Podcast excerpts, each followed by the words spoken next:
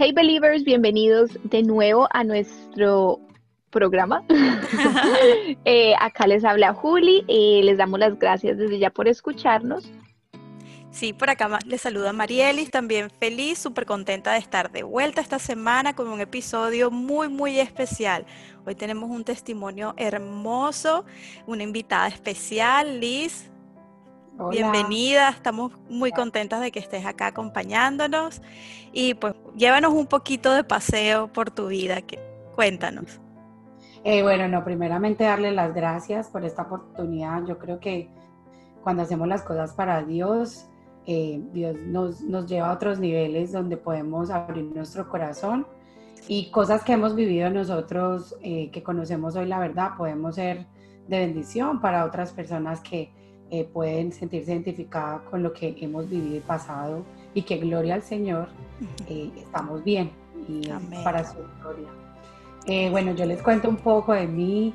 yo era una niña que pues nació en Nueva York, mi mamá me llevó a vivir a Colombia y en toda la transición yo súper feliz, paisa de Medellín. mi mamá súper religiosa, toda mi familia muy religiosa.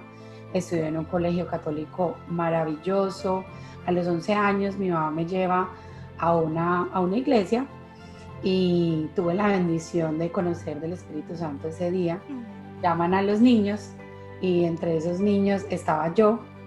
Yo era una niña que pues súper feliz, súper eh, alegre y cuando llaman adelante los niños eh, tuve la bendición de que empezaron a orar por nosotros y yo empecé a sentir una paz que yo no entendía por qué yo lloraba. Entonces, y yo decía, ¿por qué? Siendo una niña. Entonces empecé a llorar, a llorar, a llorar, pero me sentía feliz, o sea, no, era, un, era un llanto que yo nunca había experimentado. Un niño normalmente como que llora cuando se cae, llora cuando tiene rabia, tiene hambre, pero yo sentí mucho gozo, mucho gozo que hoy sé que es gozo, en ese momento no lo sabía identificar. Pasaron muchos años y yo me regreso a Nueva York cuando tenía 17 años. Eh, comencé a vivir allá, eh, a trabajar, a estudiar, eh, las dos cosas, o sea, no tenía mucho tiempo, pero ahí conocí, me casé, tuve mi primer bebé con mi, con mi primer esposo y como más o menos al raíz de un año más o menos, me separo y conozco a mi nuevo esposo, que aún es mi esposo, y todo, me embarazo, todo, eh, me embarazo de mi segundo bebé, mi primero tiene 14, el segundo tiene 12 años. Y en todo este proceso siendo muy feliz porque me casé con la iglesia, feliz con un hombre maravilloso. Entonces tuve mi bebé, mi segundo bebé, Mateo. Y cuando tenía más o menos 21 días, Mateo de nacido, yo comencé como con un dolorcito de cabeza. Y bueno, y yo no le paré bolas ni nada, y la gente, mi mamá me decía, tú, tú te sientes mal, y yo no, yo súper bien, súper bien, pues claro, tenía obviamente, siendo una niña, yo tenía 20 años. en tu segundo. Jovencita. Muy, muy joven. Valiente y esforzada esta mujer. a, los, a los 21 años ya tenía los dos, o sea, ya, ya habían nacido los dos chiquilines y súper feliz, compramos una casa súper linda, Dios nos bendijo pues muchísimo, gracias a Dios, pero hasta ahí yo conocía la verdad, sabía, pero no tenía una relación personal con el Señor, o sea, como que muy creyente, eh, obviamente dándole gracias a Dios todos los días, pero hubo un momento donde eh, yo empecé como a querer bajar mucho de peso y, y bajé como 35 libras en dos semanas. Entonces, obviamente, porque no, pues obviamente cuando chiquitos, todo uno va donde el pediatra y donde el ginecólogo, tú ahí no vas donde ni siquiera donde tu doctor primario. Entonces, bueno, para contarles bien realmente a los años que yo vine a entender después de esto, eh, mi familia me empieza a decir, Liz, yo no te veo bien, yo no te veo bien, y yo no, yo estoy bien, pero sí sentía eh, que lloraba sin razón pero yo siempre buscaba a Dios, siempre buscaba a Dios y yo decía, pero ¿por qué si yo tengo un esposo maravilloso, tengo dos bebés recién nacidos, eh, estamos todos con mucha salud, ¿qué me pasa? Bueno, y empezamos, una de mis primas, que es la más cercana, que de hecho ya está acá de mi visita, hoy llegó a mi, de, de, Nueva York, ella me decía, Liz, yo no te veo bien, pero obviamente como es gente tan cerca, me decía, Liz, es que tú lloras, tú te ríes, tú estás muy rara. Y yo no, prima, es que yo soy súper feliz. Entonces como que empecé yo como, como, a, como a tapar, a tapar, pero si había empezado a dejar de un poco de dormir, pues yo decía, no, yo estoy bien, es la preocupación de que todo esté bien al otro día. Pero se me empezaron como a caer las cosas, o sea, yo cogía un tarro y le iba a destapar, no tenía como fuerza. Entonces, bueno, el tiempo fue pasando, fue pasando como a las dos o tres semanas, ya mi bebé Mateo, Nicolás estaba año y medio, Mateo tenía eh, más o menos 21 días y yo perdí el conocimiento. Wow. Ya, ahí no me acordé de nada, estaba en mi casa. Entonces yo tengo un poco de, de, o sea, aquí yo estaba sana, o sea, dándole pecho a mi hija, mi hijo, todo. Sí me decían eso y yo fui al doctor por mi voluntad propia y me decía, tómate una pastillita. Yo decía, no, es que yo soy la mujer más feliz del mundo, yo tengo a Dios en mi corazón, yo no necesito eso. Para mí eso era como una dependencia, eso, yo, las enfermedades y todo, yo les veía como que eso viene de, el enemigo no viene de parte de Dios. Y yo renunciaba, renunciaba, bueno. El tiempo pasó cuando yo pierdo el conocimiento que me cuentan. Eh, yo me levanto y ya llevaba como dos días en un hospital psiquiátrico en Queens. Wow es lo que yo recuerdo. Obviamente ahí pasó como un mes, ya quería salir. Y yo me acuerdo que en el proceso, si quiero hablarles de esta parte, porque muchas veces hay personas eh, mayores, jóvenes, todo, yo ahí me encontré con seres maravillosos, mujeres muy grandes, mujeres de 70 años, niños de 17 años, eh, hombres súper exitosos, gente con muchas historias porque cuando ya tú vas a empezar a salir, yo ya llevaba como mes y medio, entonces te ponen como eh, tomando medicina, o sea, tuve muchos episodios eh, de, en ese proceso, en ese hospital psiquiátrico, que yo sé que vive la gente ahí, que gracias a Dios, gloria al Señor, lo mío fue hormonal, lo mío, eh, yo no fui una niña abusada, ni nunca consumí drogas, y que se veía mucho ahí. ¿Por qué menciono estas dos cosas? porque yo tuve que eh, vivir un proceso más o menos de dos años donde yo viví muy triste con el Señor, amándolo mucho, pero yo le preguntaba todos los días al Señor, Señor, ¿por qué tú me permitiste estar en ese lugar? Yo no merecía estar ahí. Fue muy duro, mm. porque yo me quería salir, pero hubo un momento en ese hospital donde yo, em, no sé si ustedes conocen un poco acerca de la medicina psiquiátrica, cómo funciona, pero es igual que un Talenol entonces el Talenol lo que hace es que te quita el dolor de cabeza. Que qué bendición, Dios permitió que los doctores eh, hicieran esto, todo lo que está aquí en la tierra Dios lo permitió por angelitos temporales que nos ayudan a que eh, el sistema, eh, cualquier cosa que nos ocurra, pero es temporal. Claro. El problema fue que cuando yo salgo de ahí, el, el, psiquiatra que me recibe, que es uno de los primos de, como muy familiar de, de una tía mía, tú tienes que tomar esto toda la vida. Y yo dije, no, yo tengo un Dios que todo lo puede. ¿Y al cabo de cuánto tiempo saliste, Liz? Ya salí mes y medio. Mes y medio. Mes y medio. El tiempo pasó y yo estaba, eh, cuando, cuando salí de todo este proceso, hubo un momento que estábamos haciendo un arte. Y yo me volví, eh, el proceso se fue alargando, era porque como yo no sabía que era la medicina psiquiátrica, yo fui una mujer tan feliz yo pensé, eso es como de película y uno dice, ¿será que eso es cierto? A mí me cuentan, yo no recuerdo muy bien, mi esposo sobre todo me dice, baby, es que como a la tercera semana que tú estabas en el hospital, tú nos decías que tú no querías estar allá, obvio, yo había acabado de tener un bebé. Entonces cuando se me iba pasando como el efecto de las pastillas y llegaban las doctoras, ustedes ven en la televisión todo eso, eso es una realidad. Ah. Yo viví. Me daban unas pastillitas y un juguito entonces yo, obviamente, como no sabía que eso me iba a aliviar o que me iba a tranquilizar o eso, eh, supuestamente eran seis tipos de medicina, yo guardaba dos o tres debajo de la lengua. Cuando salía la enfermera, yo lo botaba. Eso es lo que mi esposo me contó cuando yo salí, claro. Entonces los doctores te dan algo, como cuando, le, cuando ellos miran algo en un, en un animalito, que si se enferma, que si se alivia, como lo que están haciendo ahora con las vacunas y todo eso. Un experimento. Entonces yo cada vez me agravaba, me agravaba, me agravaba más, porque ellos no sabían qué pasaba conmigo, si lo que me estaban dando supuestamente eh, no me funcionaba, pero era porque pasó como dos, tres días que yo hice eso. Cuando se dieron cuenta, pues obviamente ya era la fuerza, fue a otro nivel, ya tenía que estar sola, apartada, no podía compartir con nadie. Entonces, obviamente, como que yo les puedo decir hoy esto porque tengo flash. Yo no me acordaba mucho de eso, pero como que uno guarda esos pensamientos y por eso pasé dos años muy dura con Dios. Yo decía, ¿por qué? Yo no estoy loca, hay mucha gente en mi familia porque te tratan de loco. Mi esposo me decía, yo quiero que tú estés bien, yo quiero que tú estés bien. Obviamente yo tuve que dejar de manejar donde yo tenía mi propio carro, tenía mi trabajo, siempre, o sea, no había nada del internet así, lo único que había de internet en ese entonces era el Facebook y de pronto el Messenger, que uno se comunicaba con gente. Yo perdí toda relación, como yo estaba tan brava con Dios y con todo el mundo, y yo tenía gente que nos encontrábamos en una Navidad en ese año, eso fue en el 2008. Mi familia me decía, Liz, pues ya como me veían bien físicamente, eh, habían pasado como unos 6, 8 meses, me decían, pero ¿cuándo te vas a volver a transformar? O sea, los más cluster a mí.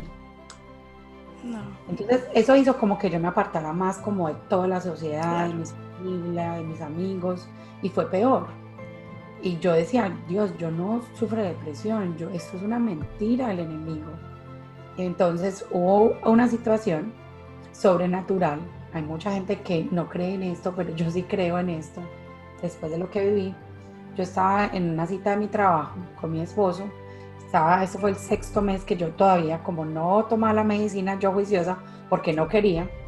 Esa medicina eh, lo que hace para, para mí hoy, yo lo experimento como que es temporal, pero como tenía que hacerlo, mm, eh, de seis medicinas, pasarla a solo una, después a la mitad, entonces fue como paulativamente, despacio, despacio, como salí de que no tomaba la medicina, pues mi esposo era el que me la daba, entonces él estaba 24/7 conmigo. Gloria al Señor, mi esposo lo pudo hacer, ingresos se fueron al piso, tuve, perdimos nuestra casa, o sea, pasaron muchas cosas, pero yo tenía salud y tenía vida y tenía mis hijos. Entonces, una noche mi esposo me dice, baby, vamos a una cita de mi trabajo, claro, porque se tenía que asegurar que su esposa tomara una pastillita, que ya estábamos en la recta final, de que era una pastilla que era la mitad y él la tenía en su bolsillo. Entonces, yo lo acompañaba, yo decía, yo tengo que estar bien porque yo quiero volver a manejar, yo tengo que todo, o sea, quiero vivir una vida como el Señor dice que que una vida en abundancia, en abundancia de salud, de amor, de todo. Entonces una señora que estábamos en la cita, eh, nosotros, ella me llamó y me dijo, yo tengo que decirte algo, yo estaba en la sala y mi esposo estaba en el kitchen por mí que estábamos, pues él estaba haciendo su presentación y yo estaba ahí tranquila, bueno, y me dijo, podemos ir al cuarto, yo me asusté mucho. Y yo le dije, ¿por qué? Estamos acá con mi esposo. Yo, me dijo, no, yo tengo, yo, yo necesito decirte algo de parte de Dios. Cuando a mí me mencionan la palabra del Señor, yo ahí mismo lo que hago es entro en oración, yo Señor, enfrente a la persona, enfrente que esté mirando, todo lo que venga de parte tuya, deja que entre en mi corazón. Lo que no venga de parte tuya, mm, o sea, como que hable invisible a mis ojos, a mis oídos y a todo. Y yo me fui, yo Señor, yo estoy contigo. Me senté en la cama de la señora y ella me entrega un libro que se llama El abrazo del Padre. Ella me dice, mira Liz, yo acabo de vivir una experiencia maravillosa, yo acabo de ir a un encuentro cristiano, yo soy católica, pero yo acabo de ir a un encuentro cristiano y yo te tengo que decir hoy de parte de Dios que tú no estás enferma. La señora a mí no me conocía, nunca había hablado conmigo. Que tú no estás enferma, que solamente el Señor te permitió estar en ese lugar para que tú seas de testimonio a otras mujeres o a otras personas, porque lo que tú tienes no es una enfermedad. Mira, yo llevaba nueve, como el octavo mes de la medicina psiquiátrica, que la dependencia, que sí, que mucha mentira. Tiempo pasó, yo inmediatamente yo recibí eso, cogí el libro, temblando, obviamente, porque yo decía, Señor, y yo lo recibí, yo sentí paz. Cuando tú sientes paz, tú dices, esto viene de parte del Señor. Yo lo recibo, me voy para mi casa, a los tres días voy a, me encuentro con el psiquiatra que era muy, muy amigo de mi tía muy cercano y me dice, Elis, tú tienes que seguir tomando esto más o menos unos dos o tres años más. Eh, porque tenemos a alguien súper cercano que le pasó lo mismo, lleva ocho años con su bebé y no puede ver su hijo. Y yo le yo me paré Y yo le dije, yo te quiero, yo te respeto, yo todos los cumpleaños, todas las navidades pasaba con él, pero yo renuncio a eso que tú me acabas de decir. Yo tengo un Dios que todo lo puede y yo ya no estoy enferma, lo mío fue temporal. La depresión postparto es algo temporal, hormonal, y yo hasta hoy, yo no sé tú cómo vas a hacer, yo voy a ser obediente a las cosas que el Señor te permitió a ti saber. Tú dime cómo, pero esa media pastilla yo no me la voy a tomar de por vida, no más. Porque eso te, me mantenía así como dopada, como que ni feliz, ni, ni, no, no me podía expresar. Entonces yo me volví de una mujer alegre, amorosa, todo, me volví una mujer callada, una mujer insensible y no era justo porque yo no era así, el Señor no me creó así. El tiempo pasó y con mucho susto, obviamente mi familia, todo, pero yo empecé a manejar. En mi trabajo yo tenía que seguir estudiando porque tenía que pasar unas licencias del estado de Nueva York y yo ya llevaba como 17 veces que yo presentaba ese examen y yo nunca lo pasaba. Y yo lloraba, y yo sufría, yo estudiaba, o sea, yo me comí esos libros, o sea, yo le decía, Señor, ayúdame. Pero también tuve humildad el Señor me empezó a mostrar en mi corazón que yo tenía así, mi amigo, mi, mi esposo tenía un muy amigo en el negocio y él de verme como, como la gana que me veían estudiando y todo, Juan Jiménez, que ustedes lo conocieron, él se sentaba conmigo, o sea, y me explicaba y todo, y yo, o sea, veían. Y yo ahí comencé a, a, entender que no era mi conocimiento, que, que no era, y que no, que no era Lisbeth, que yo tenía que depender de Dios en toda área, no solamente en mi salud, en, en todo, en mi, en mi, cabeza, en mis emociones, en, en, mi, en mi trabajo, en todo. Empecé a depender de Dios. Yo busco a alguien y le dije, mira, eh, Martín, yo quiero estudiar, tú puedes ser mi tutor. Y me decía, no, yo no sé hacer eso. Pues yo le ayudé a alguien a estudiar, pero eso sí, va a hacer todo lo que yo le digo, yo listo. Estudiamos más o menos como dos semanas sin parar sin parar todos los días, pero con mucha fe, concentrada. Siempre que me sentaba a estudiar, empezaba a orar, o sea, empecé a que lo que llamamos nosotros los cristianos depender del Señor era cada momento, cada minuto del día, darle gracias a Dios porque, porque, porque tenía ese libro.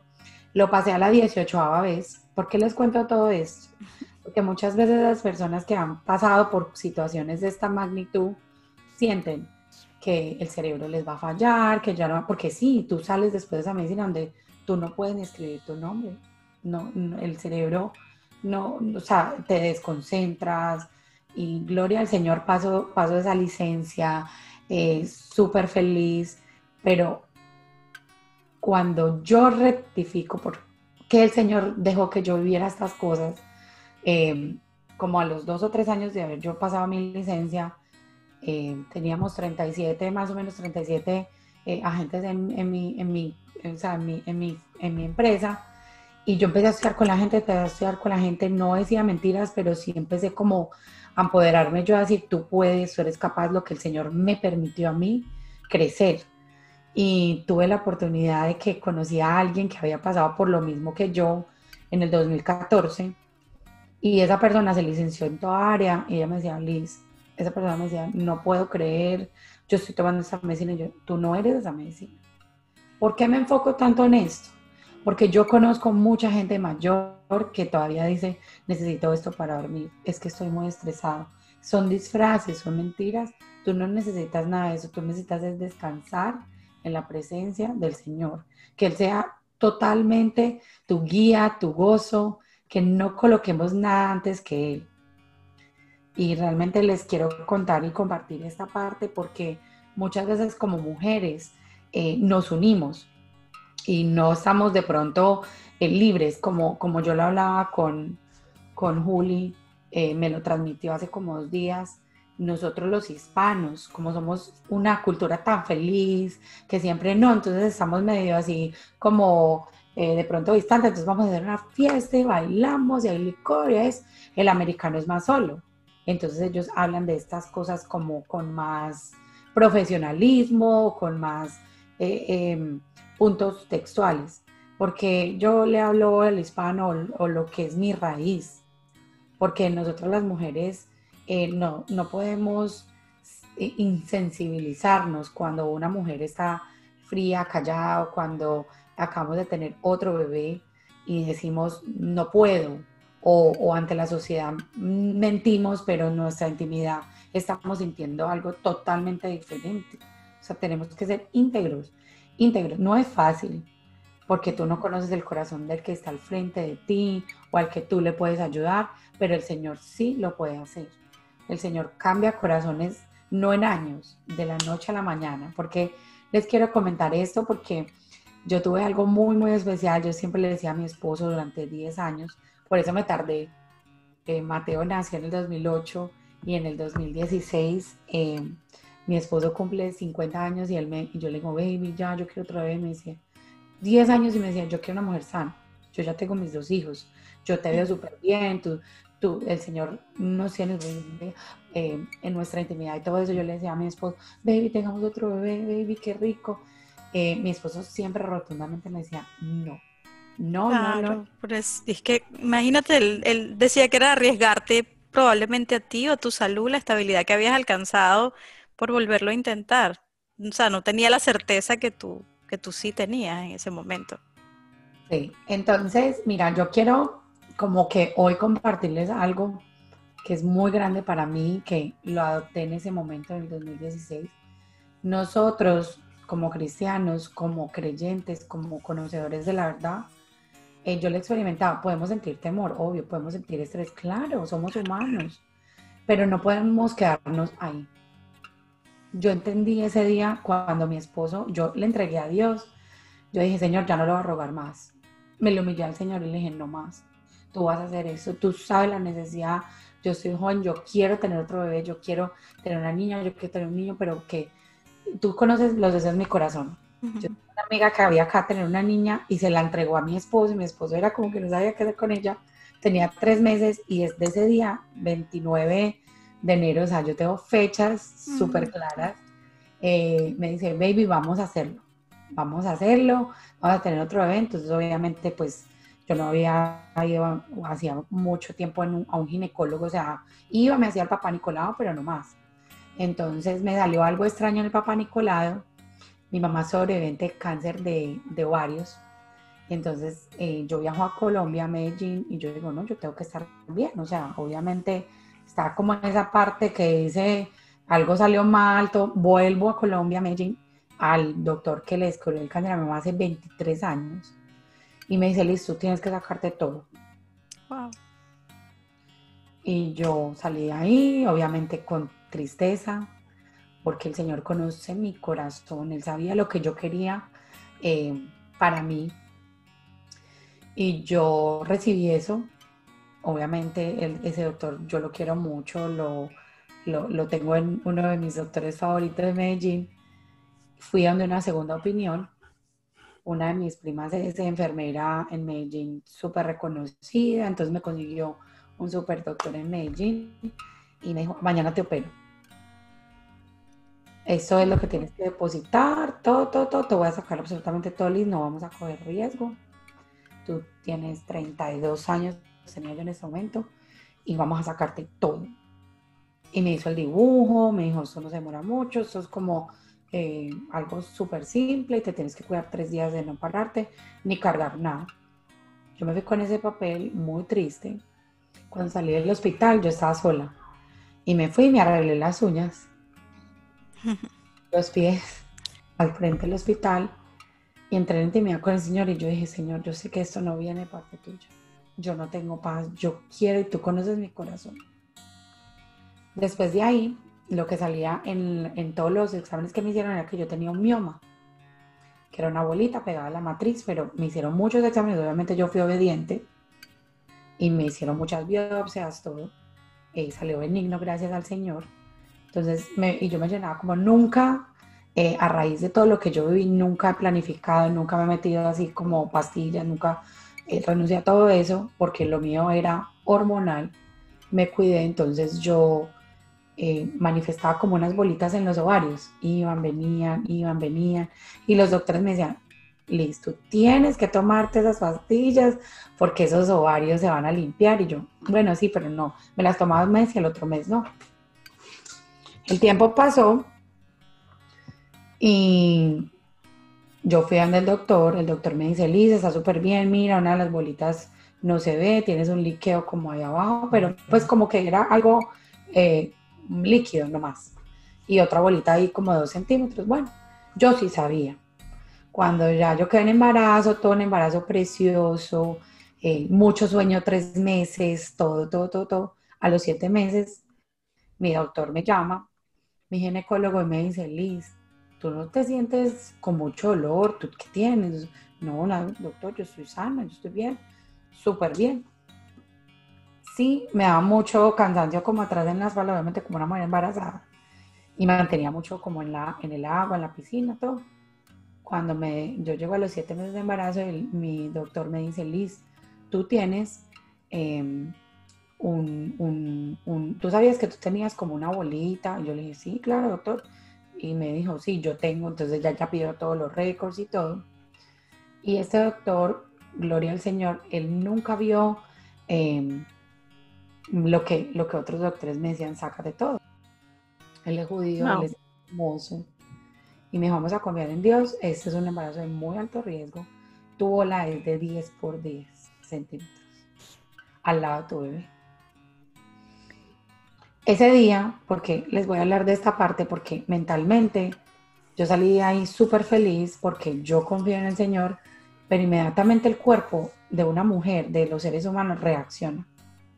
Y nunca había sentido dolor. Y ese viernes, cuando yo salí del hospital de, ver a mi doctor que me dijo eso, mira, Juli, mira, Marelis, yo sentí un dolor tan grande en, en mi bebé. Y yo decía, Señor, no, yo no quiero, o sea, pero mira cómo funciona la mente, o sea, siete meses yo nunca sentí dolor. Entonces, ¿por qué les hablo de todo eso? Porque realmente la mente y lo que tenemos acá tenemos que cuidarlo muchísimo. Entonces yo, yo dije, no, no, no puedo, no puedo. Otra vez mi esposo baby, él me ve súper triste, súper doloroso, o sea, lloraba es que el dolor ya. claro, la mente. pero otra vez el Señor me sacó de mi casa y pasaron cosas muy sobrenaturales. Llego yo, mi esposo me dice, vamos de trabajo. Yo, bueno, vamos, yo te acompaño. Con un dolor. Y yo, baby, yo tengo dolor, tú estás loco. Yo no puedo ir allá. O sea, me va a doler. No, tú te sientas en la sala, todo. Pero el Señor trabajando en silencio. Julián el Señor trabajando en silencio. ¿Saben qué hizo cuando yo entro ahí? Está la luz apagada. Mi esposo me mira como que, ¿dónde estamos? A un pastor que yo no conocía orando eh, con la luz apagada, con una, con una música preciosa del Señor, orando por todas las personas que estaban ahí, porque nos estaban esperando a nosotros. Pero habíamos más o menos como unas ocho personas cuando obviamente nos subamos de las manos. Yo no conocí pues ni la, ni, ni la gente, sino que entramos de una ahí a la oración. Y el, y el, y el doctor, yo, él se me acerca y me dice, ¿tú tienes una, alguna petición? Y yo le dije, sí, yo acabo de recibir algo Em, que, que, yo no lo quiero recibir. Y ahí mismo me di, entonces yo le conté, en un segundo, o sea, y él ahí mismo oró por mi bebé, oró por mí, me dijo, no soy yo, el Señor te va a cubrir, ese bebé lo vamos a ver, tú vas a estar sana, tú vas a estar bien, Dios va a colocar, no van a ser los doctores, no van a, no va a ser el hospital, tú vas a estar bien. Claro, yo había en la mañana con mi doctor, que lo amo y lo admiro, había recibido esta noticia, me dijo, era un, o sea, como que ya era el peor embarazo que él había visto, que era súper peligroso, y recibe parte de Dios del Señor en trabajo en silencio y me levantó. Cuando yo voy subiendo en el ascensor en mi casa ese mismo viernes, yo sentí un dolor que yo nunca había sentido. Y yo me acuerdo que ahí en el ascensor, subiendo a mi casa, yo le dije, Padre Celestial, yo no puedo con este dolor. Haz lo que tú tengas que hacer, pero yo quiero estar sana, yo dependo, o sea, me le humillé al Señor como nunca lo había hecho. Porque les había dicho que yo pertenezco a un, a unas, iba o voy a unos retiros eh, de, de Hearts and Beauty acá en la Florida y me habían dicho que el testimonio, pero son muy amigas mías y yo como que, ay, no sé, no sé, porque obviamente tenía como este, estaba en embarazo y todo. y hoy Dios me dio la oportunidad de hablar con ustedes y no me voy a callar. Mi corazón como nunca lo he hecho en mi vida, porque yo sé que el Señor va a usar esto para bendecir a muchas mujeres en la parte de salud, que mucha gente no se atreve a hablar de lo sobrenatural, pero los doctores hoy, por medio de este proceso de cambio de la pandemia, están viendo milagros, milagros de parte del Señor sobrenaturales que no tienen nada que ver ni siquiera con que tú tengas una vida sana o no, gente que se está sanando, salvando, porque tienen un Dios que todo lo puede. Así es. Esto, esto es necesario, esto es muy, muy necesario. Este mensaje debería llegar a la mayor cantidad de personas posibles. Porque es cierto, siempre tratamos de, decir, bueno, sí, sigan las instrucciones del doctor, eh, no, no desobedezcan, pero tú fuiste diligente en todas las partes que nos has contado, tú, tú seguiste la instrucción, pero estuvo también la confirmación de parte de Dios. Estuvo también la fe, tú decidiste creer.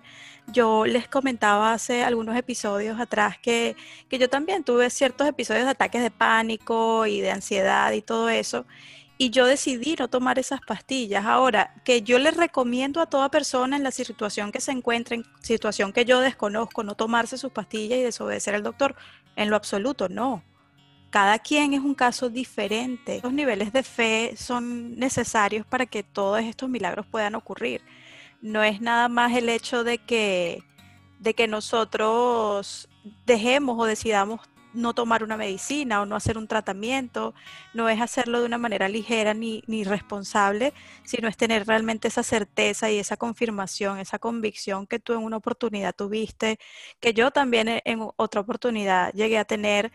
Uh, yo, yo sentí de no tomarme esas pastillas en un momento, pero obviamente con el debido research, hablando con los doctores, sabiendo los pros y los contras, los riesgos que yo estaba pudiendo tomar cada caso es diferente, cada persona eh, tiene una condición distinta, no todo se puede tratar de la misma manera, pero la fe es una, la fe es una sola y Dios es uno y Dios no cambia. Entonces tomar la decisión de confiar en Dios y de descansar en Él, sí es algo que todos podemos hacer. Ahora, de que yo tomo la decisión de no tomarme el tratamiento porque Liz, porque Marielis, porque fulano y Perencejo no lo hicieron, no se trata de eso, se trata de una relación íntima con Dios. Cuando tienen esa certeza y esa convicción y dicen, a mí me da paz no hacer esto porque ya yo he orado, he descansado en Dios y Él me está guiando por esta vía, completamente válido. Ahora, dejar de hacer o hacer algo porque otra persona le resultó, pues sería irresponsable. Y es obviamente no es la invitación que estamos haciendo con este podcast, sino por el contrario, la invitación es aférrense al Señor, conózcanlo, búsquenlo, tengan esa, esa relación íntima con Él, permítanle obrar, permítanle hacer milagros, crean en los milagros. Esa es la invitación del, del día de hoy más allá de, simplemente tomar, eh, como quien dice, eh, entre, entre letras o tomar la parte que me convenga y decir, no es que a mí este tratamiento no me funciona o no me parece y yo voy a hacer esto porque, porque si Liz, Juli y Marielis dicen X o Y, realmente viene del Señor la respuesta. La respuesta que Liz nos acaba de describir es hermosa y viene de parte de Dios y no fue una respuesta, fueron múltiples respuestas al cabo de cierto tiempo, pero han sido, ha sido una vida de milagros, porque ha sido una vida de fe. O sea, un ejemplo hermoso. No, gracias por esta oportunidad, de verdad, que muchas veces nosotros pensamos que en tener intimidad con Dios es que tengamos que pasar tres, cuatro horas, entonces decimos no tengo tiempo, entonces es que entonces la vi, no.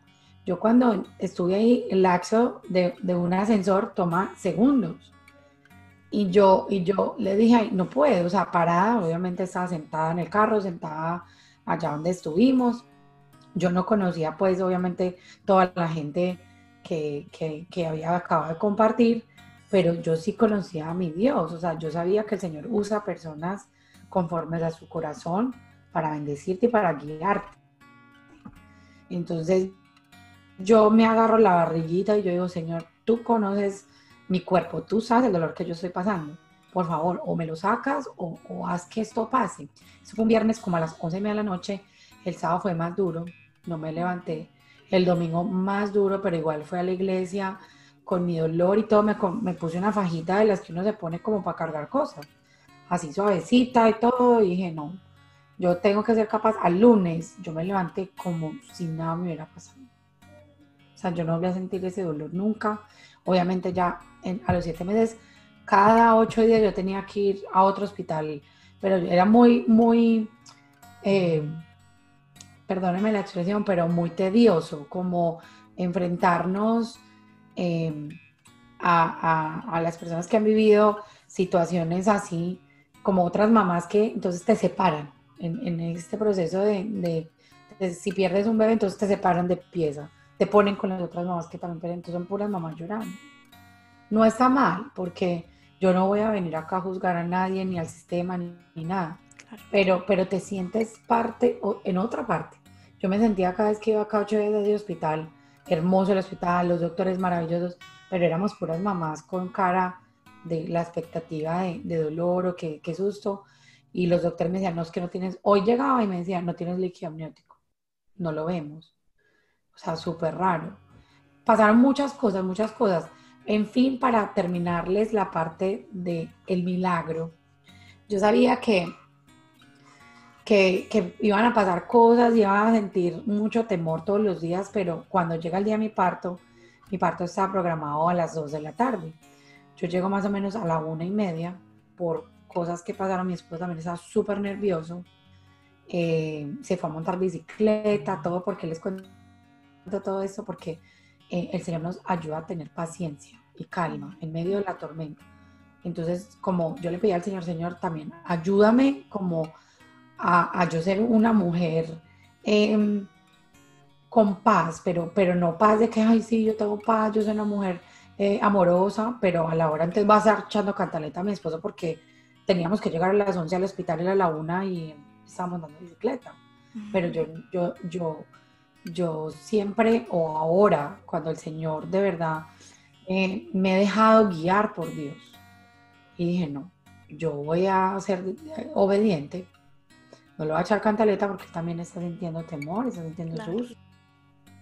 Entonces llegamos a las 2 de la tarde al hospital, todo, cuando yo llego al hospital, mi doctor me estaba esperando. Y me dice, listo, vas a estar bien, acuérdate de lo que tú y yo hablamos, que vamos a confiar en Dios.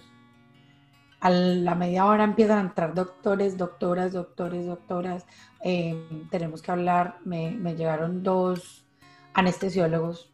Yo me, he hecho cirugías estéticas, el anestesiólogo es el mejor amigo de uno y sí, tan querido pero ahí no era tan querido, era una mujer un hombre. Y me hicieron firmar un papel y me dijo, yo quiero que tú sepas que a ti hoy te vamos a dormir, inmediatamente tú tengas tu bebé. Y yo, ¿cómo así? Me dijo, sí, porque nosotros hemos decidido algo diferente a lo de tu doctor. Nosotros te vamos a sacar todo porque es muy peligroso dejarte todo lo que tú tienes ahí. Claro, ellos me hicieron un sonograma, nunca en un hospital. Y yo decía, Señor, eso no viene de parte tuya yo, yo, yo no dije nada, me trajeron unos papeles, yo, en lo que yo trabajo, yo trabajo en una compañía de seguros de vida, planes de retiro, mucho testamento, mucho todo, pero es mi trabajo. Yo nunca me volví una mujer insensible, o sea, cuando yo recibo ese papel, tú puedes trabajar con mucha gente, tú puedes sentir muchas cosas como los doctores, pero cuando es tu propia vida, tú dices, Dios mío, yo sé eso qué significa mm. en tu vida. Mi esposo me mira, mi esposo era frío, él es el hombre más controlado, más, o sea, eh, de verdad, yo lo admiro mucho a él porque él, nunca lo hizo así como desequilibrarse o expresarse, mi esposo era pálido, pálido, pálido, no me hablaba nada, solo esperaba y, me decía, Liz, lo que tú decías, amor, lo que tú decías. Entonces te entregan un papel con media hora de, de parir o que te hagan la cesárea y tú vas a firmar un papel donde a ti tú vas a decir si te desconectamos o no. Yo nunca había firmado un papel así, ni nunca sabía que eso existía, que tuviera la oportunidad de firmar algo así. Entonces yo les dije no. Así yo tardé 20 años, pero seria. Si yo tardé 20 años, es que yo no soy la dueña de mi vida, ni ustedes tampoco, ni ustedes no van a desconectar. Si me tomó 20 años, mi esposo o sea, es una situación súper fuerte, es una situación donde, donde tú dices, ¿dónde está Dios? Pero yo sabía que Él estaba ahí, sí lloré, y si sentí temor y le escribí a, una, a mi hermano, le dije, hermanito, tú sabes eso, lo otro, como, y, y, y mi familia no me decían A o B, nada, nada, yo firmé todo eso y todo, ¿para qué les cuento todo esto? Porque el Señor ahí me volvió y me levantó de mi temor. Yo tenía algo muy claro, que no eran los doctores, no eran las enfermeras, era el Señor que iba a tomar control de todo lo que estaba pasando ahí. Tenía un doctor que me dijo, confía en Dios, que eh, Dios nos va a ayudar. Y tenía todo este sistema hermoso también de, del hospital que me ayudaron, que, que, me guiaron, que me ayudaron. Cuando yo entro a la, sala que ya pues me colocan la, esa eh, anestesia, que con los otros dos niños yo nunca me, me, dejé poner eso porque me dolía siempre mucho la espalda, me ponen así y acá me abren como un huequito. Y yo estaba así, yo no sé si ustedes le han hecho cesárea, pero a mí nunca me han hecho cesárea. Entonces así tienen amarrada, no puedes moverte como el Señor Jesucristo lo tenían ahí. Yo decía, yo no puedo estar tan en película, yo tengo que saber que, que, que, que Jesús murió por, por, por mi salud, por mis pecados, por todo, pero yo verme así, o sea, te entras como, como en un temor de, de mucha angustia, de más todo lo que habíamos pasado mi esposo y yo en el proceso, más el Señor sabía lo que yo quería. Yo decía, Señor, yo no tengo ninguna enfermedad, estoy sana, esto me pasa y ahora pues entonces que me van a dormir y yo no voy a poder ver mi muchacho. Eh, este, te vienen muchas cosas en la mente ahí, pero yo no, o sea, como que entre dormía y esto, y entonces esto acá te, te tienen una, una aquí algo abierto, como listo para dormirte. Yo eso no lo sabía. O sea, yo lo vine a saber el día que nació David, que así era que dormían la gente. Y tenía acá también otra cosa, que entonces el señor, me, el, el anestesiólogo me decía, tranquila que yo voy a estar durmiéndote todo. Entonces, claro, ¿qué, qué, va a ser feliz eh, eh, tener ahí que escuchar? Yo, yo estaba preocupada, era que me iban a dormir para poderme sacar todo lo que tenía, o sea, y yo ahí mismo, mi esposo me decía, baby, ¿qué hago hoy? No voy. Nos quedamos acá los dos pidiéndole al Señor que por favor Él tomara control de toda la gente, que sea 14 personas en mi parto. Dos doctores. Cuando mi bebé sale y llora mi bebé, las enfermeras lo, lo, lo, lo se lo llevan y mi, y mi Doctor, se monta encima de mí. Y empieza a gritar como un loco. O sea, eso es algo que uno dice, eso sí será verdad. en serio, o sea, mi esposo estuvo ahí, él es como mi testigo, pero y él dijo, no le van a sacar nada. O sea, él me tomó fotos, todo, la bola era gigante. Y él dice, no, y la cierro. Y no me dejó que me sacaran nada. Mm. Eso fue súper complicado. Ahí es donde tú dices, mira, paz en medio de la tormenta. Yo sabía que era el Señor con 13 personas más que también son sabias, que el Señor les dio sabiduría, que el Señor las estaba usando ahí para, ellos me querían salvar, me querían eh, sacar todo de una vez, porque claro, te abrieron. Yo, el, doctor, eh, cuando, cuando sale feliz de que ya tenía su mujer, o sea, yo estaba viva, yo estaba sana, porque me querían dormir, porque iba, iba a botar mucha sangre cuando me, cuando me sacaran todo y no vas a dormirte, Lisbeth, vas a ver a tu. Me entrega a David y mi esposo toca el cordón, yo ahí mismo lo pego del seno, todo. Obviamente no sabía yo porque tenía un telón acá. Y obviamente gritos entre doctores, entre todos, o sea, nadie estaba alineado a lo que estaba pasando. Pero yo sabía que el Señor sí tenía un plan, era que yo viviera, era que yo estuviera sana, que yo estuviera sana y que yo disfrutara a mi bebé. Cuando yo salgo, ya todo eso pasó más o menos 10 de la noche, mi mamá, todos, yo los veía así, con los ojos hinchados, mis dos hijos, todos, o sea, es duro pasar por cosas así, donde sabemos que muchas mujeres en el momento de un parto han perdido su vida. Sí. Eh, ahora y hace muchos años con las parteras. Y el Señor tiene la fecha de vencimiento de cada uno de nosotros. No estoy acá para juzgar absolutamente a nadie, solamente para compartir el poder del Señor cuando tú confías en Dios, cuando tú sabes que por más duro que tú estés pasando cualquier situación, tú sabes que Él está en control y lo que tú le pidas, Él te lo va a dar. Hubo momentos, obviamente, que les comparto que sí, yo decía, Señor, eh, ayúdame, ayúdame porque no sé ni qué pedirte hoy. O sea, como que yo sé que tú, tú, eres, tú eres el dueño de mi vida, pero yo quiero ver mis hijos grandes, yo quiero tener nietos, yo, yo quiero una vida llena de plenitud, de salud, de amor. Tiempo pasó, nos dieron una habitación preciosa, eh, yo veía a David, bueno, eh, después tuve una situación súper parecida a lo que estamos viviendo ahorita con David en julio del año pasado. Eh, yo viajé con él a New Jersey por mi trabajo y al, el jueves, perdón, el jueves y el viernes David se me enfermó y cayó en una neumonía en un hospital en New Jersey. Yo no conocía New Jersey. ¿Y qué pasó ahí? Él le dio la neumonía como un viral. Y volvemos a lo mismo otra vez el Señor llevándome al hospital, otra vez, pero ¿por qué? Yo decía, ¿por qué? Porque el Señor quiere más de mí. Porque el Señor quiere más de mí, el Señor quiere que mi fe todos los días sea incrementada. Y el ser cristiano no es que se nos acaben los problemas. No. Y cada vez ha sido más duro, pero yo me siento como en una patineta. Yo, o sea, como que ya con él, como que todo, todo tiene solución todo tiene solución. Entonces, no es que esté esperando obviamente algo peor, no, porque también le digo, Señor, cubre, cubre mis hijos, cubre mi esposo, con este proceso de, de, cambio que estamos viviendo ahorita a nivel mundial. Eh, cúbrenos, Señor, haz que todo lo que esté pasando sea que tú tomes control y tengas misericordia de todos nosotros, porque eh, también tengo gente muy cercana que por este, por este virus ha tenido eh, gente que ha perdido sus papás, sus, mamás, todo. Entonces, obviamente nadie quiere, nadie quiere que un ser querido se vaya, también voy a hablarles.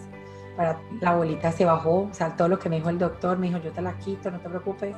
En estos días fui a Gloria al Señor y yo creo que el Señor me preparó, fue el viernes pasado, para tener paz y mira, Y el doctor me dijo, Liz, puedes quedar embarazada otra vez, no hay ningún problema. Wow. O sea, nunca te operaste nunca el Señor, el Señor me, me, cubrió. Y hay muchas mujeres que, que han pasado porque yo, yo, yo he estudiado, yo he mirado, obviamente hay cosas que uno dice, no, voy a buscar más. Con lo de la presión postparto, yo, mi esposo me regaló un libro precioso de, de Bruce Shields, que ella deseaba tener una niña, una niña, una niña, a sus 40 años Dios se la dio, y también vivió un episodio así.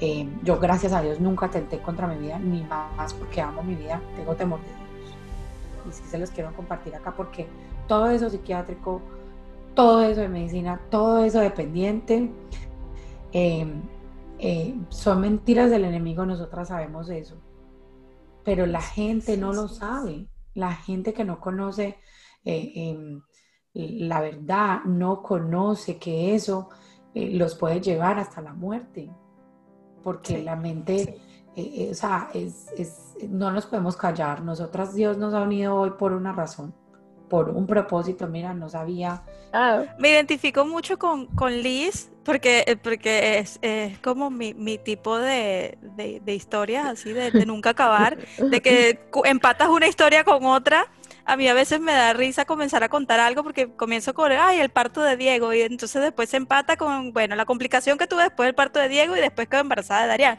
la complicación del parto de Darían, y, y voy empatando una historia con otra, pero lo bonito de eso es que ha sido una consecución de milagros. O sea, no, no nada más una consecución de adversidades y de, y de momentos difíciles, sino de milagros detrás de cada uno de esos momentos y esa es la belleza de poderlos compartir. Yo estoy aquí, yo pocas veces me han visto tan callada.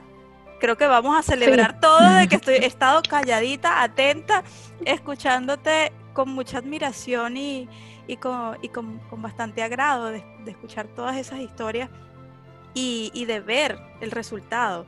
Obvio me tenías en ascua, o sea, fui y, y, ya con las mujeres que estaban pues a punto de perder o perdiendo y yo, oh my God, ¿qué pasó con el bebé? Cuando dijo, no, le di siete meses de pecho, yo como que respiré.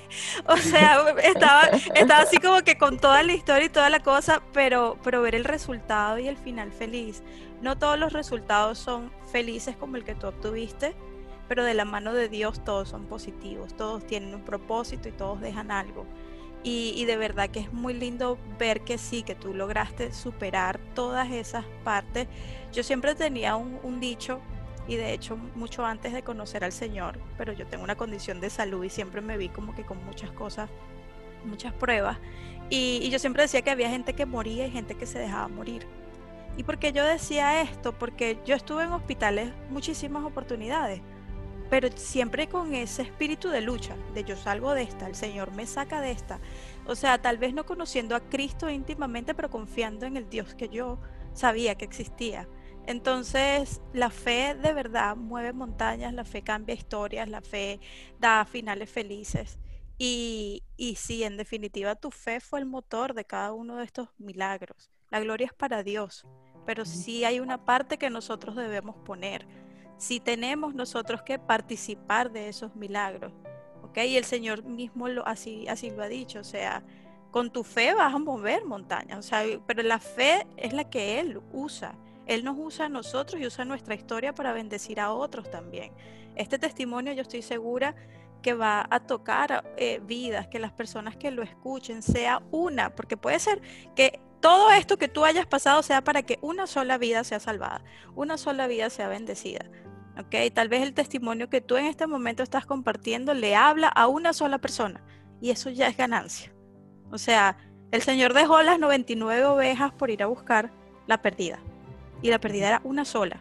Entonces quiere decir que cada uno de nosotros somos importantes. Que si tú estás escuchando este testimonio en este momento y sientes que te está hablando a ti, sí, a Dios le importa tu vida. Y a Dios le importa que tú recibas lo que tú estás recibiendo el día de hoy. Y a mí me parece que es una belleza. Eh, de hecho, muchas de las cosas que cuentas me recuerdan momentos conmigo misma. Mis hijos fueron prematuros, ambos por mi condición de diabetes. Mis partos, mis embarazos fueron un sueño. Yo no sé lo que es náusea, vómito, yo no sé nada. Yo soy perfecta. Dolor, ¿para qué? Nada. Ahora, los partos eran otro cuento tuve preclancia, eh, obviamente mil doctores en la sala, cada uno con una cara peor que el otro. Eh, todo eso que tú estabas contando me revive muchas de mis experiencias. No tener a mis bebés en mi cuarto. Yo decía, yo quiero parir y tener al bebé ahí al lado de la cuna, saber lo que es que grite y que me despierte. O sea, imagínense algo tan básico que muchas mujeres dicen, ay no, que se lo lleve la enfermera para yo poder dormir. Y yo no, yo quiero que chille, que esté ahí, que grite y me despierte, porque yo no los tuve en el cuarto. Yo tenía que esperar que me dejaran ir a verlos, que yo pudiera estar en condiciones de ir hasta donde ellos estaban. Entonces, cada historia, como, como repito, es distinta, pero tu historia me, me hizo a mí traer recuerdos, tu agradecimiento me hace sentir el mismo agradecimiento de decir, sí, Señor, yo no tuve el bebé ahí en el cuarto chillando, no lo pude tal vez cambiar el primer pañal, porque el primer pañal le dieron el honor a mi esposo, que sí podía irlo a ver, y después, pues obviamente las enfermeras, o sea, yo me perdí ciertas cositas y tuve una especie de depresión postparto eh, eh, porque no estaba, o sea, no, no puedo decir depresión postparto como tal, no fue diagnosticado ni nada, pero estuve muy, muy triste y me, me, me, forré en queja. Era, yo no puedo estar ahí, yo no puedo estarle cambiando. No era el parto soñado, no era el momento ideal. O sea, yo era como que pendiente de la foto, los balloons, la familia feliz y todas esas pendejadas que uno se mete en la cabeza que no, no tuve.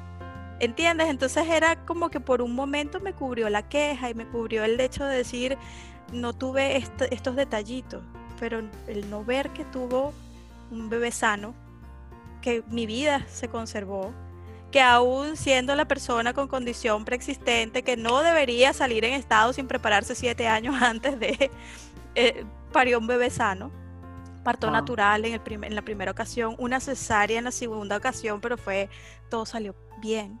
El niño se complicó, cierto, pero salió adelante. O sea, es, enfocarse realmente en ver la gloria de Dios en cada cosa y no simplemente, Señor, porque lo, lo permites ya de luego que pasa el tiempo tú dices, lo permitiste por esto. Lo permitiste para que yo le hablara a esta persona, lo permitiste para que yo supiera lo que era ese dolor y consolar a esta otra persona.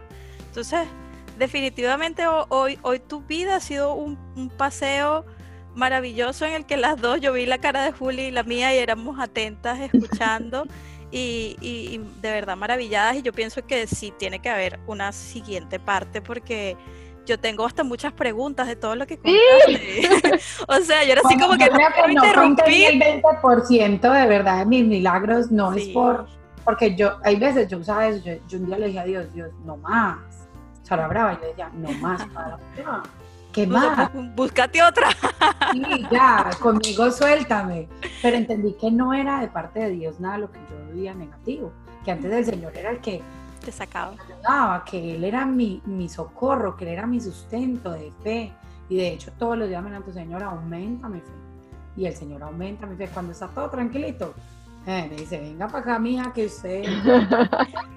yo creo que esto es parte de, yo nunca había querido, o sea, siempre me decía, yo decía, no, pero es que maybe, y más bien me retraía. Y, y hablaba de otras cosas, de mi trabajo y todo eso, pero ay, cuando me tocaban como esta parte de mi corazón y todo eso, como que yo decía, no, si la gente usa eso, de pronto puede hacerme daño. Y ahí es donde está la diferencia de que nosotros tenemos que eh, eh, trabajar es para Dios, trabajar para Cristo, no para nadie más, ni para mí, ni para mis egos, ni para absolutamente nada de eso que sentimos los seres humanos. O, o que, ay, no, entonces saber que yo estoy sufriendo, entonces va a sentir más tranquilidad, porque eso uno muchas veces lo, o yo lo he sentido. Eh, pero si quiero, em, vamos a hacer una segunda, una tercera, lo que sea necesario. cuenten conmigo. Gracias. Eh, estamos, eh, yo las admiro mucho, que tocaste mencionar a Relis em, de, tu, de tus bebés. Cuando yo tuve mi primer bebé, que es Nicolás, yo conocía de Dios, yo tenía fe muy, muy grande. Nicolás eh, se me pasó casi 15 días y tragó meconio. Entonces se le perforaron los pulmones, tres, tres eh, perforaciones. Yo no sabía, obviamente cuando tienes tus hijos tú sabes muchas cosas eh, del hospital, del cuerpo humano, que cuando están los bebés adentro, cada uno de nosotros los seres humanos, aparte de que la mamá les transmitimos todo lo que sentimos, cuando sales a la vida el corazón se voltea se unen las, las, los, pues como las, las venitas y los pulmones están así como con agua, por eso pueden vivir en, en agua y también se cierran. Al cerrarse, él se le meconio es poposito, el primer Yo sabía todo eso, obviamente yo cuando me despierto, mi bebé también se lo llevaron, no, era primeriza, no sabía en Nueva York qué era lo que estaba pasando con mi bebé. Estaba sola, totalmente sola. Yo me metieron en un cuarto a la una de la mañana me dicen, tu bebé está en cuidados intensivos. Cuando yo voy a ver, era un globo eh, lleno, conectado, todo eso. Mi primer bebé, imagínate, ni verlo, no lo pude cargar. Y yo conocía Dios, yo tenía, sabía, pero sí una gran diferencia a lo que hoy paso y a lo que hoy vivo.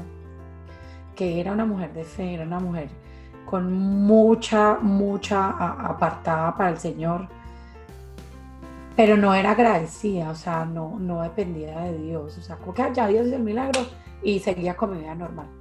No dependía, hoy depende del Señor. Hoy le doy gracias al Señor cada mañana. Hoy le doy gracias al Señor y por eso estoy acá con ustedes. Porque anteriormente como que nada más abrir los ojos es un milagro, lo que tú acabas de mencionar, nada más eh, el estar hablando a nosotras acá, que nuestros hijos nos los están cuidando, es un milagro porque hay alguien que tiene amor por nuestros hijos, que ellos están bien y hoy podemos ser de bendición para eso es un milagro. Así es. Porque así tú tengas todo el dinero del mundo y que te lo cuiden eso, luego los niños están bien de nosotros, o sea, y, y, y depender 100% de Dios, y que tú te des cuenta que lo que tú tienes hoy en la mesa es gracias a Dios, es una total diferencia. Lo que pasa es que nos olvidamos Ah, ya pasó. Nos acostumbramos. Nos ah, acostumbramos. pero no vivimos de milagro en milagro. Lo que tú dices es que nada más estar paradas aquí, respirar es un milagro. Así es. Y valorarlo, valorarlo es otra bendición. Poderlo ver y valorarlo y compartir esa alegría de, recibir cada milagro es una bendición. Y tú mencionaste algo que, quiero eh, tocar y es que esas cosas no venían de Dios. Las las cosas que nos suceden, esas enfermedades, no vendían de Dios, pero Dios se glorifica en esas situaciones. Porque muchas veces nosotros entramos en una pelea con el Señor pensando que Él permitió estas enfermedades en nosotros, que Él causó que de pronto tuviéramos una pérdida. Te lo digo porque en el momento en que tú estabas hablando de tu bebé, yo tuve una pérdida hace poquito de un bebé. Y lo primero que trató de entrar a mi mente fue, tú no tuviste suficiente fe para que ese bebé pudiera sobrevivir. Y pero son pensamientos que llegan y así trabaja el enemigo. Y eso que acabamos de orar, estamos así, o sea, estamos en un ambiente totalmente espiritual y el enemigo sigue ahí atacando. Entonces imagínate cuántas mujeres que de pronto no tienen esa, esa relación con el Señor se pueden sentir culpables de no haber tenido de pronto la fe para que, para que sus hijos no hubieran fallecido, para no tener una pérdida. Y ese no es el punto. O sea, el Señor se glorifica en todo lo que nos pasa, en lo bueno, en lo malo, pero las cosas malas no vienen de Él. Y así como me ataca a mí, nos ataca a todos. Sí, Entonces, yo creo que todo, todo. Me encanta eso que acabas de mencionar, eh, porque el Señor como que yo siento, o, o de acuerdo a lo que hemos vivido, es que nos enseñaron desde pequeños, sobre todo nuestros papás, ay, es que Dios está viendo, que yo no lo veo, pero Él te va a castigar. O sea, nosotros crecimos con esa cultura, con esa manera de hablar. Y no es cierto, nada, nada de lo que, de lo que nosotros vivimos viene en negativo, ni siquiera lo que tocas de mencionar, eso ya lo identificaste, nada más, eso es grandioso, porque identificar que hasta cuando hablamos con alguien, yo no conozco el corazón de esa persona, me, me hirió de pronto ese comentario, pero eso no viene parte de Dios, entonces lo desecho. Y eso es lo lindo, que, que uno vive conforme al corazón de Cristo, Cristo que quiere, que nosotros vivamos una vida llena de libertad. Cuando está el Espíritu del Señor, cuando está el Espíritu Santo, que es nuestro mejor amigo, mm, ah, tenemos libertad de, de ser felices eh, si Dios permite que veamos cosas así, es para que aumente nuestra fortaleza. Yo creo que la fortaleza viene de Dios, el perdonar viene de Dios, pero internamente nosotros tenemos que entender que no somos nosotros, que ahí somos tan frágiles que nosotros no podemos controlar nada. O sea, hay cosas que pasan eh, eh, en nuestra vida que tenemos que desaprender de que no es un castigo del Señor. El Señor no nos castiga, el Señor nos trajo aquí para vivir una vida total, total sanación, total bendición, que los milagros sí existen, que muchas veces uno espera y espera y espera, pero por lo que nosotros empezamos a pedir al Señor, porque Él conoce todas nuestras debilidades y nuestras fortalezas. Pero cuando yo creo que nos, nos humillamos, nos sumergimos él ahí se van a gloriar y se glorifican nuestras vivencias para que nosotros hagamos de bendición a otras personas. Y yo creo que en, el mundo entero la gente ahorita quiere escuchar 100% la verdad y que tú seas real. Lo que tú atragas, de verdad, gracias, mujeres increíblemente bellas, de verdad. Tan linda. Yo, yo lo mencionaba hace un, hace un instante y con eso que dice Juli me vuelve a venir a la cabeza de que hemos atravesado cosas y, hay cosas que han sido más difíciles que otras, pero es que somos consolados para consolar, somos bendecidos para bendecir. Y como yo decía, porque a veces uno dice, porque atravesar este dolor, porque atravesar esta situación, porque no se pudo evitar. Y en muchas ocasiones sí, no, mejor dicho, en todas las ocasiones no viene de Dios, pero cuando Dios se glorifica del otro lado es que con ese dolor que, tú atravesaste o que cada una hemos atravesado va a bendecir la vida de alguien más. Y si por esa sola oveja Él dejó tirar 99, ¿ok? Por esa sola persona que está sufriendo hoy, que no lo conoce y que se niega a conocerlo porque se siente atrapada en el dolor, el ver un ejemplo como el tuyo, Juli, de que atravesando lo que atravesaste estás aquí, le estás diciendo a los demás, sigo creyendo, sigo confiando, y le sigues volteando hacia arriba y diciéndole a Dios, seguimos siendo amigos, aquí sigo estando para ti, úsame. O sea, eso es un testimonio de fe hermoso, ¿ok? Y eso no solo me habla a mí y me, y me ministra a mí, ¿ok? Sino a muchas personas, aunque la gente te ve. Y yo sé que hay personas sufriendo lo que tú acabas de sufrir. Y hay personas que ni siquiera lo han logrado superar en años. Conozco el caso de, gente que quiero muchísimo, que se negaron la oportunidad de llegar a tener hijos en la vida por haber atravesado lo que tú atravesaste. Sí, eso, eso me, me lo que dijo Lisa ahorita, que su esposo no quería tener otro hijo, y que eras tú la que querías. Bueno, en este caso eh, la pelea es para el otro lado. Entonces también me hiciste ver como un poquito de mi esposo quiere más hijos. Y, y, yo sí he sido la que estoy como más frenadita, pues también está muy reciente, no ha, pasado que un mes, Claro. Entonces él me dice, pero tengamos más. Yo le dije, pero déjame. Sí, déjame asimilar. Espera, por favor. Y yo le digo al Señor, o sea, cambia mi corazón. Y si es tu voluntad que venga otro hijo y prepara mi corazón para cuando llegue. Pero la verdad me daba mucho temor y soy muy, o sea, soy como que, bueno, eh, nos tenemos que cuidar, eh, tal, ojo aquí, ojo allá. Eh. Entonces como que muy pendiente de no quedar en embarazo pero también, o sea, ver, ver cómo, cómo tú orabas con el Señor y cómo tú anhelabas tanto eso, me hizo dar un preview de pronto de lo que estaba viviendo mi esposo y yo tan negada. Mm.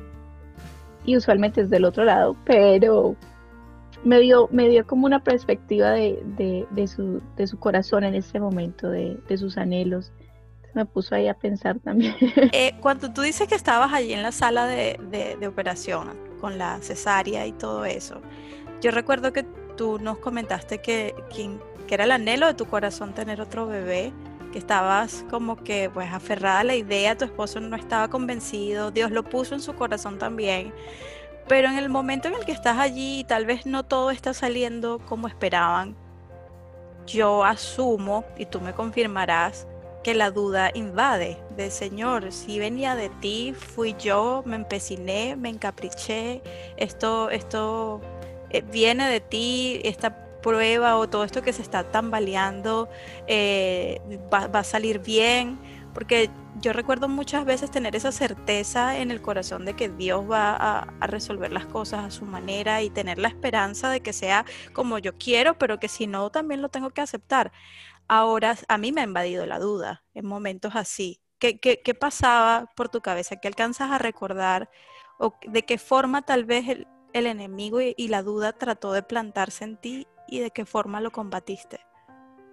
Yo creo que sí, sí, sentí, ya ahí donde me estabas preguntando, no sentía tanto temor, porque si, si les he contado lo que ha pasado, em, siempre que, o sea, como he vivido cosas sobrenaturales, en el, en, el momento que estoy como ya dejándome caer, eh, donde voy, eh, las personas que el Señor ha usado. Hubo, después de firmar ese papel que les comenté, eh, una llamada, o sea, no sé ni por qué tenía mi teléfono, no contesto, era una amiga, mi líder eh, espiritual, la que, me, la que me ha enseñado muchas cosas, y ella, y ella me llama, yo contesto. Ella no sabía por lo que yo estaba pasando en ese momento, solamente sabía que mi cesárea iba a ser a las cinco y media. Y, y oramos y me dijo, por lo que estés pasando, acuérdate que solamente Dios tiene el control y tú vas a estar bien. O sea, como que el Señor también, cuando mi fe, como yo siempre digo, Señor, aumenta mi fe, el Señor ha mandado rescates, mm. como ustedes hoy. Rescates, donde yo no quería abrir mi boca, donde me da temor eh, que, eh, abrir mi corazón. Eh, hoy tengo a Juli, tengo a Marielis que el, Señor las mandó a decir, no, Liz, tú tienes que tener fe, yo te voy a respaldar, pero tú tienes que ser de bendición, porque la gloria es para Él, pero no me puedo callar eh, los milagros que el Señor ha hecho. Y en ese momento que tú preguntas, yo ya ahí está convencidísima que el Señor me iba a, a sacar victoriosa. Y yo solamente cerraba mis ojos con las manitos de mi esposo que estaba a mi lado, Obviamente no sentía absolutamente nada de dolor, pero yo cerraba así y yo, Padre Celestial, tú tienes el control. Tú vas, yo voy a estar bien, yo voy a estar bien. No le reclamé nada ni le dije que me duerman, que me saquen, que mi hijo, no. Yo estoy en tus manos. Tú tienes el control. Pero sí con la certeza que yo iba a estar sano, que yo iba a vivir, que mi hijo lo iba a ver. Tenía la fe que él lo iba a hacer. No sabía cómo, ni se lo exigí, pero, pero sabía que, que, que él iba a cuidar de mí. Em, sí, muchas veces em, todo el día pasamos cosas, todos los días, lo que acabamos de hablar con Juli, eh, nosotros vivimos cosas, pero, pero como no somos nosotros los que vamos a solucionar, no nos podemos quedar ahí porque sabemos que Él nos va a rescatar de cualquier circunstancia que estemos sintiendo o estemos viviendo. Ya acaba de decir, eh, es todos los días. O sea, estamos hablando de eventos muy grandes, ¿no? Porque sí, son más difíciles o son, llaman más la atención y crean más curiosidad, pero la verdad, todos los días nos vemos enfrentados a un montón de, de situaciones, de pruebas que trata el enemigo de hacernos caer y es catch those thoughts before they become a feeling. Eh, atrapar esos pensamientos antes de que se vuelvan un sentimiento.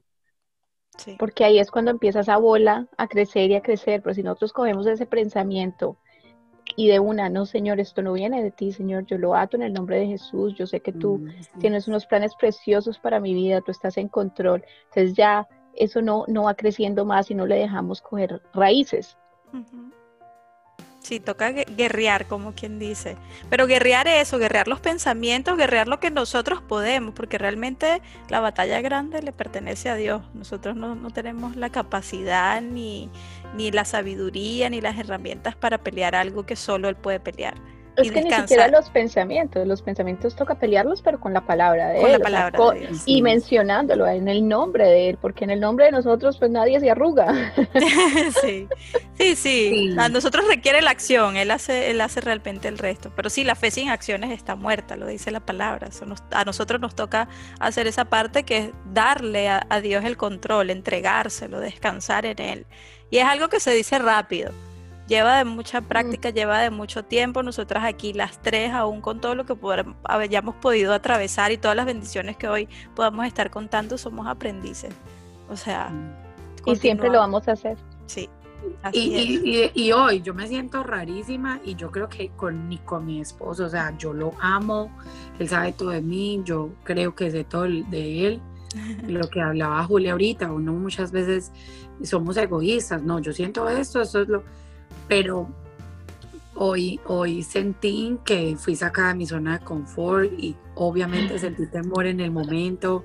Dije, ¿quién lo va a ver? Eh, ¿Quién me va a escuchar? Eh, ¿Qué van a pensar?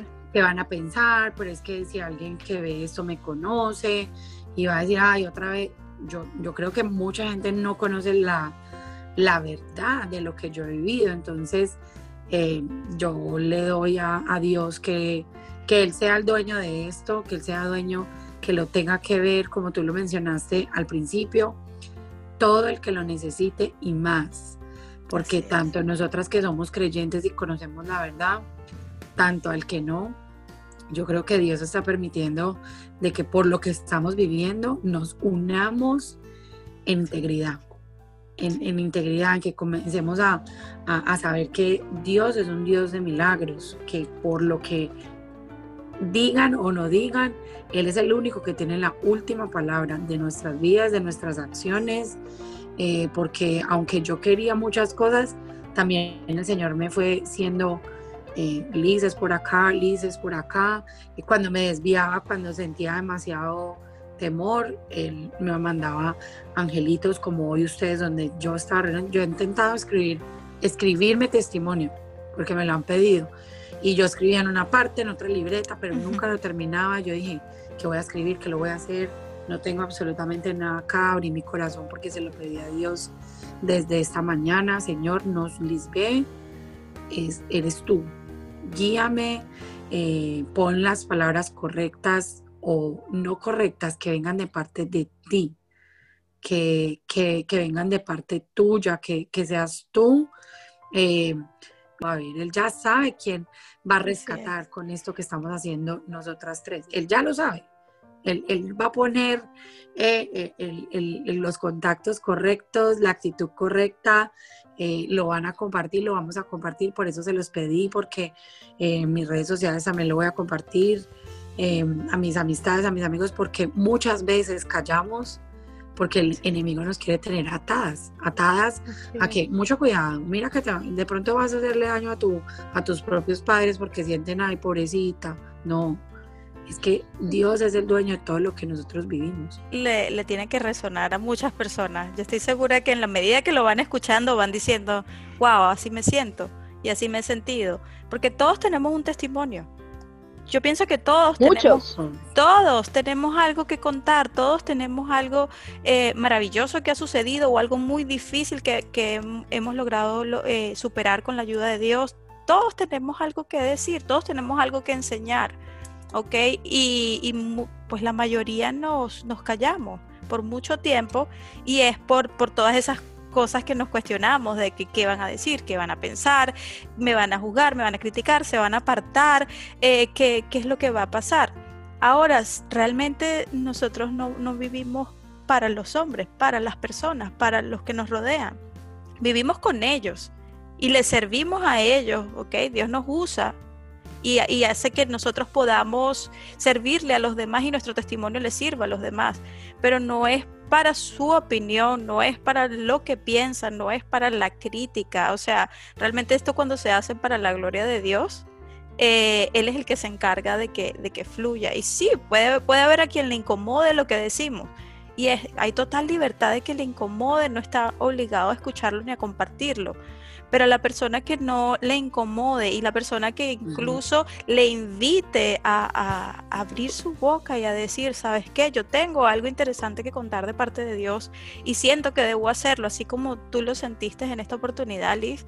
A mí me parece maravilloso que seas de motivación y de inspiración para otros a decir, ya va, pero es que mi historia fue una historia de milagros y merece ser escuchada, merece que más personas crean a raíz de lo que a mí me pasó. Hay personas que nos han rodeado y han visto esos milagros, pero nosotros, por obviar, contarlo, las personas no, no le dan la gloria a Dios de lo que vieron en nuestras vidas, sino fue como que, ay, fue algo como asombroso, fue algo como muy bueno, pero, pero no necesariamente lo cuentan como un milagro. Entonces nosotros debemos llamar las cosas por su nombre. y estamos viviendo un tiempo de milagros, de muchos milagros. ¿ok? Eh, eh, de hecho, todo esto que está sucediendo con la situación mundial eh, sí es fuerte, sí es difícil, no todos los finales han sido felices, pero, pero hay, hay un avivamiento, hay un acercamiento al Señor, hay una necesidad, un despertar, un decir, yo solo no puedo, yo necesito ese Dios del que estas muchachas, del que estas personas están hablando, yo necesito conocerlo, yo, o al menos le voy a dar la oportunidad de que me hable o de que me diga o de que me guíe a ver si es cierto, si a mí también me puede pasar algo tan lindo. Entonces yo pienso que es abrir una puerta a que muchas bendiciones más puedan, puedan llegar a suceder nuestra fragilidad puede invitar a otras personas así a ser frágiles. O sea, hemos pasado cosas, hemos sufrido, no tenemos temor de decirlo porque realmente somos frágiles. El que es fuerte, el que es todopoderoso es Dios. Entonces, que el objetivo sea poder ser los pies y las manos de Jesús en esta tierra, de llevarlo a Él a más lugares, de, de mostrarlo a Él a más personas. Entonces, de verdad que lo que acabas de decir y, y como te muestras a sí mismo con esos temores que aún tenías, saliendo de esa zona de confort por fe y confiando en que Dios es el que está haciendo la obra, nosotros te damos infinitamente las gracias por la confianza, por esa, por esa semillita de, fe también que has puesto eh, en nosotros y en este material que, que, va a ser compartido de una manera respetuosa, respetando tu testimonio, respetando obviamente en lo que Dios hizo en, tu vida, llamándolo por su nombre, son una consecución de muchos milagros hermosos. Así que de verdad que yo te estoy infinitamente agradecida, sé que Juli también y sé que las personas, nuestro, nuestra comunidad de believers también va a estar infinitamente agradecida con este material que van a recibir de tu parte.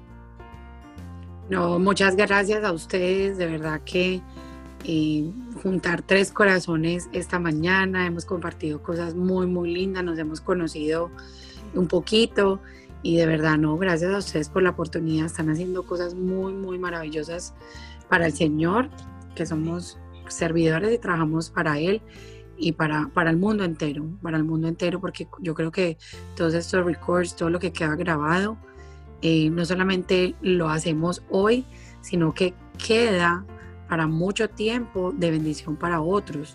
Eh, como nos, nos, sentamos nosotros, yo creo que yo a veces veo videos y cosas, eh, hasta si, si, buscamos para, para cómo hacer un pastel o si buscamos para cómo se hace algo en nuestra casa, pues imagínate cuidar nuestra mente, aumentar nuestra fe.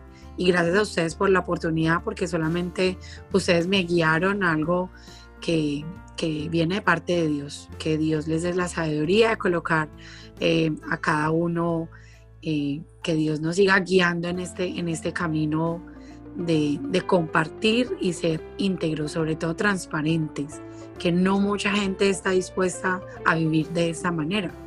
La mayoría de la gente vive cosas que están dispuestos a dar un poquito o a darlo todo. Y nosotras somos hoy parte de ese cambio de cómo quiere Dios que vivamos en base al amor, que es lo que Dios quiere, que nos amemos todos, que, que Dios eh, nos unió hoy sin conocernos, porque no nos conocemos mucho, pero yo creo que después de hoy conocemos una partecita o, de pronto tocamos como lo más interno que hay en cada uno de nosotros, que es eh, que amamos nuestras familias, amamos nuestros hijos, nos amamos nosotros, que mucha gente ahora está careciendo es del amor propio. El amor propio es muy importante, eh, cuidarnos y cuidar al otro. Yo creo que si nos cuidamos hoy, cuidamos a nuestros familiares, a la gente que está en, la calle. Y gracias, Juli, por esta grandiosa, grandiosa oportunidad, porque eh, te abre eh, a mí, sobre todo, eh, darme como, como la oportunidad de yo decir, wow, es de verdad. Me guiaron a, algo de, reconocer cosas que, que aunque en intimidad uno, uno viva, no valora de pronto tanto porque no sabemos cómo la gente lo vaya a recibir, pero gracias a todos los que nos vieron o nos van a ver o nos siguen viendo para, para, lo que Dios, Dios quiera y permita que, sea. Bueno, Liz, yo también te doy las gracias, de verdad. Abrir nuestros corazones, abrir nuestras vidas y contar nuestro testimonio no es tan fácil como suena y viene con mucho temor. Yo estaba muy, muy nerviosa cuando lo hice y el solo empezar este proyecto fue algo que me tomó mucho tiempo de, tomar la decisión de, move forward, aunque el Señor ya me hubiera eh, contestado de que era algo que Él quería. Es difícil salir de nuestra zona de confort, es difícil hacer cosas nuevas, cosas que, que, que pronto no han sido nuestros strong points en, en cierto momento, pero ahí es donde entra Él a glorificarse, es en, nuestros, en nuestras debilidades, en las cosas que, no estamos tan seguros, donde puede llegar y, volverlo una, una cosa grandiosa que ha sido, la verdad, este podcast. Los mensajes que nos han llegado han sido preciosos y sé que nos van a llegar muchos más por medio de este testimonio. Entonces, gracias, gracias, gracias, gracias. No, gracias a ustedes, de verdad.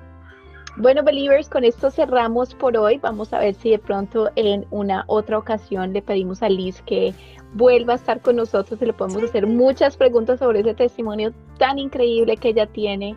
Eh, gracias por conectarse, gracias por vernos. Recuerden que nos pueden seguir en Instagram, somos Believers Diary con doble I al final. Eh, también estamos en YouTube. Eh, pueden escuchar el podcast por Spotify y por Anchor. Entonces, bueno, Dios los bendiga y nos vemos pronto. Pues sí. Hasta una siguiente oportunidad. Los amamos. Dios los bendiga.